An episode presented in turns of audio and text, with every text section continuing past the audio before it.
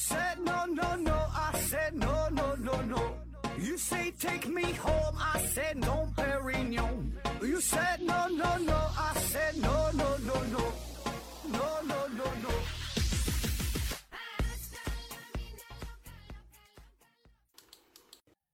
拼命探索，不计后果。欢迎您收听思考盒子，本节目由喜马拉雅平台独家播出。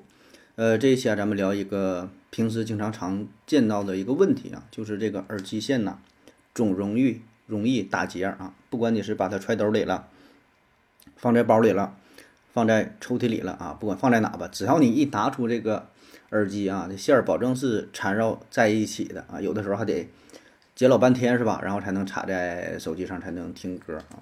问题呢，来自于 Wintercube Stupidly 哈，他会说这个为什么耳机线经常打结，而头发，尤其是女生的长头发却不容易打结啊？悟空幺五二八回复说，头发内部和表面结构特殊，有科学家专门研究解析过啊，详情请盒子搜索吧啊。关于这个，呃，耳机线打结这个事儿是吧？那么这个问题呢，其实。真的有很多科学家就是就专门研究这个事儿啊，呃，他也是物理当中就关于材料学啊，包括说数学当中关于特拓扑学啊，就是很多学科研究的一个重要课题啊，事儿很常见，但是背后的原理是啥呢？怎么去解释呢？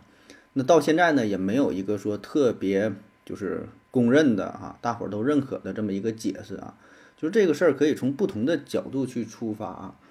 比如说哈，咱从数学上，从这个概率学的角度可以解释一番，就是这个一条耳机线，它会有很多种的状态，可以摆出各种各样的造型。那么呢，我们只会把其中非常少的几种造型定义为整齐啊，而其他的那些造型，我们都会把它看作是混乱啊。所以呢。多数情况之下，我们看到的耳机都是混乱的状况，因为混乱的状况是占据了绝大多数的比例啊。那说这个耳机线可能不太好理解，咱们可以把它换作是这扑克牌啊，这就非常明了了。比如说你拿出一副扑克牌，把它扔进你的背包，然后啊背着背包出去逛了一圈儿，回来之后啊，你打开这个背包一看，这个扑克牌排列的顺序，它一定是杂乱无章的啊。因为我们觉得只有这个扑克牌它排出了一二三四五六七的这个顺序啊，按照说固定的是红桃黑桃啊，这个固定的这个顺序，我们才觉得它是有规律啊，才算是整齐。其他的我们觉得都叫做混乱啊。但是，一副扑克它五十四张牌，它的排列呢有多少种？就是五十四的阶乘，对吧？五十四乘以五十三乘以五十二，一直乘一直乘，是吧？算出来之后，大约是二点三乘以十的七十一次方。那么这个数。就大到什么程度啊？老大了！就地球上原子的数目，这个数量级大约是十的五十次方左右啊。这就是扑克的排列的数，远大于地球上所有原子的数目加在一起。所以说，这混乱它是一种常态啊，或者说也不算混乱嘛，就是。符合我们心中答案的这个造型是非常罕见的，因为我们心中是默认的，把这个一二三四五六七这个固定的顺序默认为这个才是一个整齐的状态，对吧？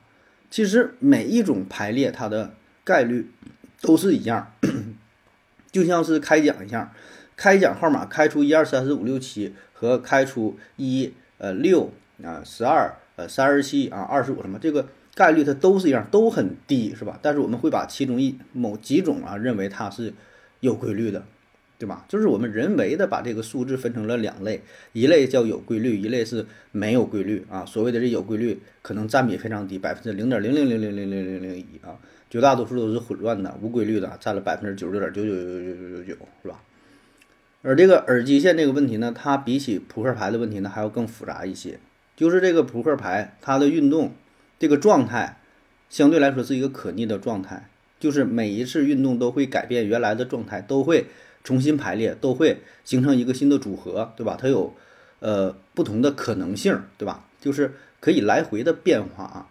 但是耳机线这种变化呢，它是单向的、不可逆的，基本上就是朝着越来越复杂、越来越混乱的方向去发展。比如说，原来这个耳机线。它已经打上了三个结，那么你背它出去啊，经过一阵运动之后，它会打四个结，会打五个结，就这个结绑是越来越多，不太可能这三个结自动解开变成两个结，变成一个结，它是不可逆的。而这个耳机呢，它只有打结和不打结两种状态，对吧？而这个不打结，它它就是不打结，就是这么一个情况。而所谓的打结，包括打一个结、打两个结、打三个结、打无数个结、打打很多种结。而且一旦你打了第一个结，你就再也回不去了，这这个结只能是越来越多。所以呢，咱从数学的角度，从这个概率学的角度出发，耳机必然会打结啊。耳机装的时间越长，放的时间越久之后，打结的几率就越高啊。这是数学的角度哈，概率的角度。然后呢，咱们再从物理学上的这个熵增的角度来分析一下哈，就是这个熵增定律啊。熵增定律啊，可以说这是全宇宙最基本的法则哈，谁也逃不过去，谁也不好使啊。那么熵增定律啊，是说啥呢？是孤立的热力系统当中，这个熵不会减少，要么就是不变，要么就是增加。形象点说什么呢？就是，那举个例子，就是你的这个屋子。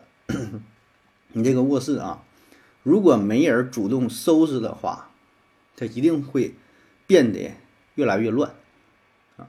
你就好比说大学宿舍，男生的宿舍是吧？很多就男生宿舍，呃，卫生搞得比较比较糟糕是吧？没人收拾，大伙儿全都破坏。你今天扔个臭袜子，他明天就弹个烟灰，他后天吃点什么东西，垃圾也不扔，只会越来越乱啊！除非说是有外力的介入，有人主动收拾一下屋子，才会重新变得整齐啊，要不然只能是越来越乱。那没有人来，没有人收拾，这就是孤立系统嘛，他自己这个系统嘛，越来越乱了啊。那么大到地球乃至整个宇宙，小到这一个房间啊，就最终的结局啊，它都是熵增，啊，熵会变得最大化啊。那么这个熵的最大化，你就可以理解成为这个混乱程度的。最大化越来越乱，那不会变得越来越有序。所以呢，咱这个宇宙最终的结果啊，推测嘛，说都是大热季，那就都完蛋了啊，就早晚的事儿。哎，所以呢，放在这耳机线缠绕这个问题上，它也是如此。如果你把这个耳机线放在裤兜当中，它一定会越来越缠绕，越来越混乱啊。那么这个理论就是很有说服力，对吧？万事万物它都符合熵增定律啊。那么耳机也不例外，耳机线它这个熵增就是就是变得这个混乱哈，这也是符合了宇宙整个发展的一个进程啊。但是其实这个事儿它并没能从本质上给呃给出一个答案哈，因为刚才那个听伟问了，就是同样都是线是吧？你看头发那为什么它就不太容易缠在一起？再比如说，就咱这个充电线、充电器，这很常见，对吧？你充电线放在裤兜当中，你跑一圈回来，感觉这个充电线就不是特别容易缠在一起。那为啥它就不熵增呢？为啥唯独这耳机线就它就熵增，它就更乱呢？哎，这咱就得再往深入的研究。第二个物理学上的解释就是材料学的问题啊，一个东西是否容易缠在一起，与这个材质本身有关啊。那这个耳机的这个材料哈，你看耳机它缠绕重要原因就是它这个材质是什么呢？耳机的结构中间一个金属线，对吧？外边呢是包裹着热塑弹性材料，整体呢是比较柔软的啊。耳机它都比较软，对吧？它就非常容易弯曲，非常容易改变自己的形状。那么这些特性也就决定了它更容易缠在一起。相比较起来，你看这个充电器这个线哈，这充电线。它要更粗一些，更硬一些，啊，可以保持自身的稳定性，它也更直，是吧？不太容易弯啊，不太容易被掰弯。咱可以想一个极端的例子，比如说你拿一根吸管啊，甚至说一个筷子，是吧？这玩意儿它就更直更硬了。那在这种情况下，它就它就不会缠在一起，它掰折了它也不会缠在一起啊。那有朋友说了，那你这解释也不对呀，那那人家。这个题友问了，说人的头发为啥不容易缠在一起？那头发那么软呢？它比耳机还软呢，它为啥不爱缠在一起啊？这个头发呢确实很软啊，那为啥不在不爱缠在一起？因为它太软了，你看咱说话两头堵是吗？太软太太硬都不行啊。头发的特点呢，一个是它太软，一个呢是它太细啊。更重要的是什么呢？它有弹性，它有弹性，就是它有一种保持自我原有造型的特点。就原来啥型，你给它掰过去，它还自发的会变成这个这个形态。你不管它弄成什么型，对吧？它都努力恢复到原始的状态。这也就导致你想把两个头发想缠在一起、系在一起，它都不容易啊。但是耳机线它没有这种弹性，它是比较软的。你给它摆成什么型，它就是什么型啊。所以这从材料学上来看哈，这耳机线和头发也有着很大的不同。哎，再有一个呢，就是这个耳机跟其他那些绳子啊、什么头发相比，它还有一个最大的特点，就是它这个造型非常特殊啊。这也让它很容易缠在一起。耳机的造型一般都是 Y 字形，对吧？下边一个主线儿啊，上面呢分出两个分支啊，插插插两个耳朵上，是吧？那么这样的结构呢，就增加了它本身的复杂性。比起单一的一根线儿，它就更容易打结。再有就是呢，耳机线它的质量分配是不平衡的。耳机线上两个小耳机是相对比较重的这部分。那么在这种情况下，如果你把这个耳机线揣在裤兜里边，这两个相对比较重的这耳机的头啊，就会随着你的运动上下翻飞，啊，然后就带着后面的这个耳机线摆出各种造型，就像一个石头一个绳上面拴了一个石头子儿一样，石头子儿带着这个线运动。那你试想一下，如果没有这个耳机头的话，单纯是耳机线的话啊。那么这个耳机线本身就不太容易做出那么多复杂的动作啊！你运动的时候，因为它比较轻嘛，惯性呢也会相对小一些啊，这个也是一个重要的原因啊。那么咱们再对比一下头发的这个结构，那头发它它就是就是一根儿对吧？粗细是比较均匀的，而且呢，其中这一端呢是固定在你脑袋上的，另外一端呢受到重力的影响，特别你说是女生的长头发对吧？自然下垂啊，受重力影响。那么你在运动的时候，这头发呢也会做出一些摆动啊，但是因为它本身比较轻，它的活动范围并不大。然后我们再设想一个场景啊，就是对比一下这个门帘儿、门帘子哈。呃，我小时候家在农村，夏天呢咱会自制门帘啊，自己做这个门帘儿啊。这说是门帘儿，其实就是一些一些绳子系在门框上，非常多密密麻麻的这个绳子。让它垂下来，这样就可以防止这个蚊蝇啊进进入啊，然后人走来走去还挺方便的啊，这这非常简易的门帘哈。但是呢，这些绳子相对比较轻，你走来走去容易粘在身上不方便，所以怎么办？就在这个绳子的底部系上一些重物，系个小石子儿啊，系个螺丝扣啊，系个什么铁疙瘩啥的啊，然后也能免得它是随风摆动，哎，这样呢就是防蚊效果更好啊。但是你会发现哈。就是这个门帘啊，它系上重物之后，相对就比较容易缠在一起，经常有两个缠在一起，然后呢再自然解开，它就不停的旋转。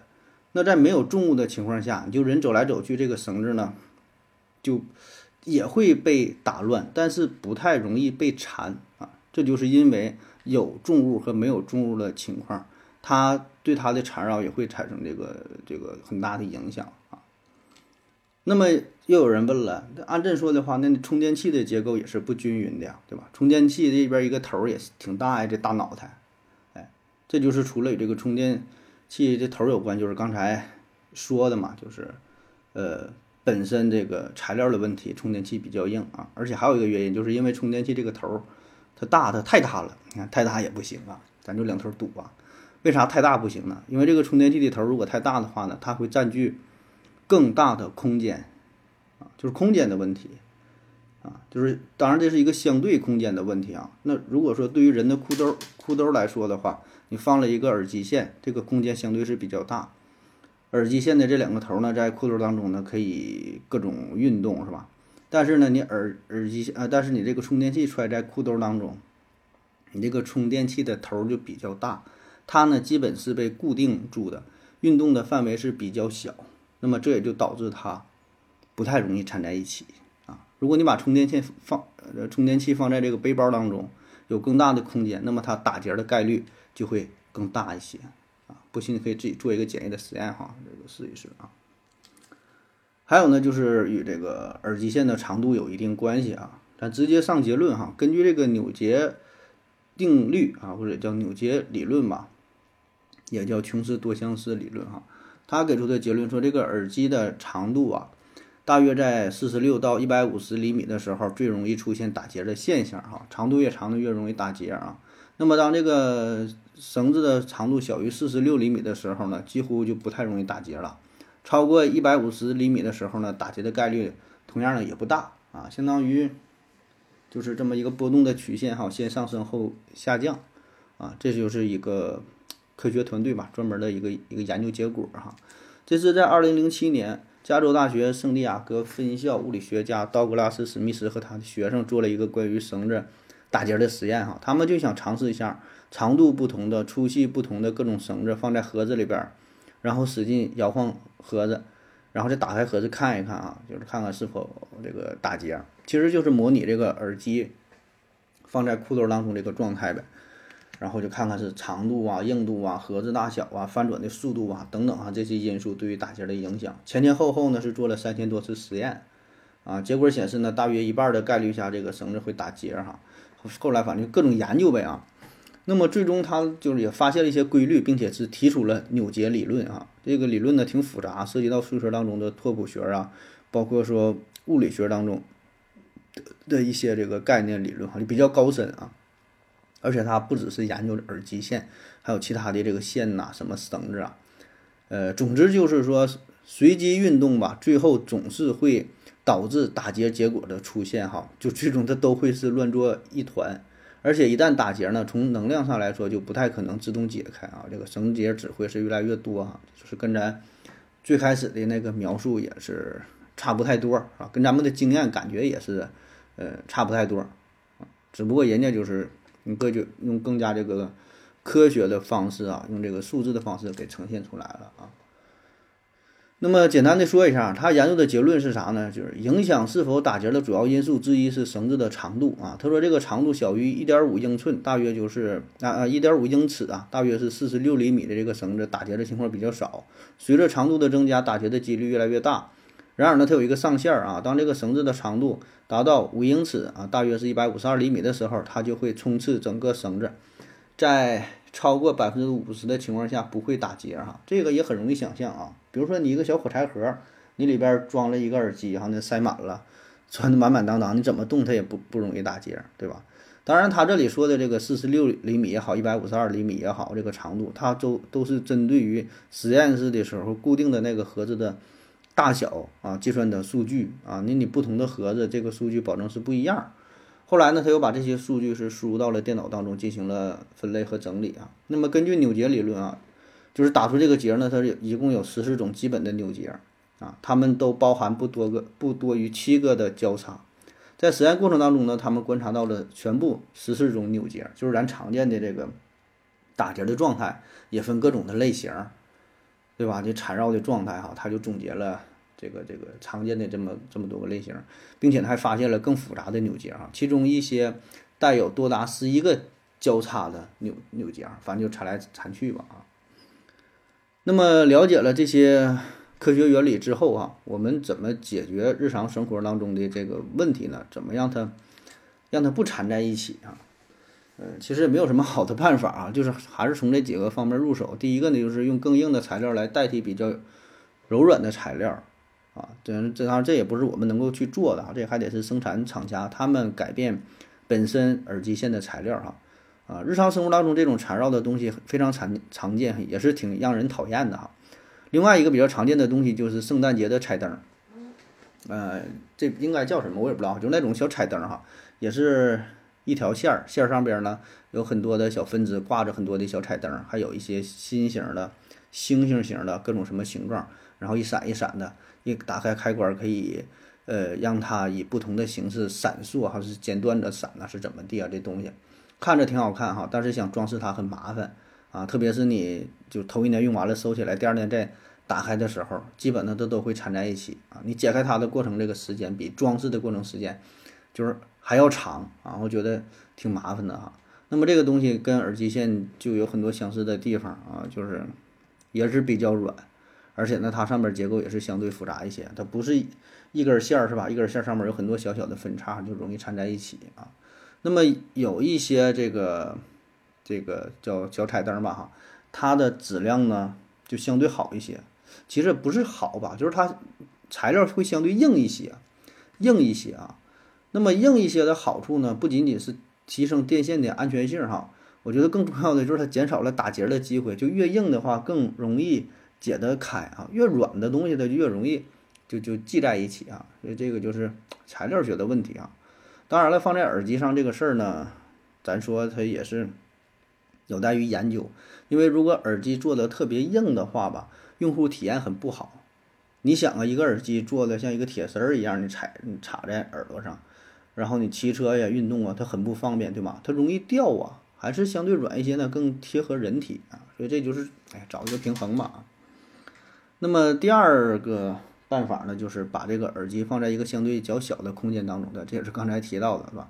你放在越小的地方呢，就不太容易缠在一起啊。这有现实的例子，就是这个胎儿啊，胎儿在妈妈肚子里的时候啊，会出现一种比较危险的情况，就是。呃，脐带打结或者是脐带绕颈啊，因为就子宫在子宫当中嘛，是靠这个脐带跟母体相连，是吧？供给营养，供给营养啊。那么有一些情况就会发生这个脐带绕颈啊，脐带打结啊，就挺危险的。但这种几率呢，其实并不是特别高啊。为什么呢？就是因为这里边的空间就比较小啊，比较紧啊，不足以让这个脐带打结。当然还有一个最后一个办法哈，终极解决办法就是用无线耳机啊，用 用蓝牙耳机呗。好了，以上就是今天节目的全部内容，感谢你各位的收听，谢谢大家，再见。如果你也想提问的话，请在喜马拉雅平台搜索西西弗斯 FM，在最新的一期节目下方留言即可，回答的可能比较慢，不要着急哟。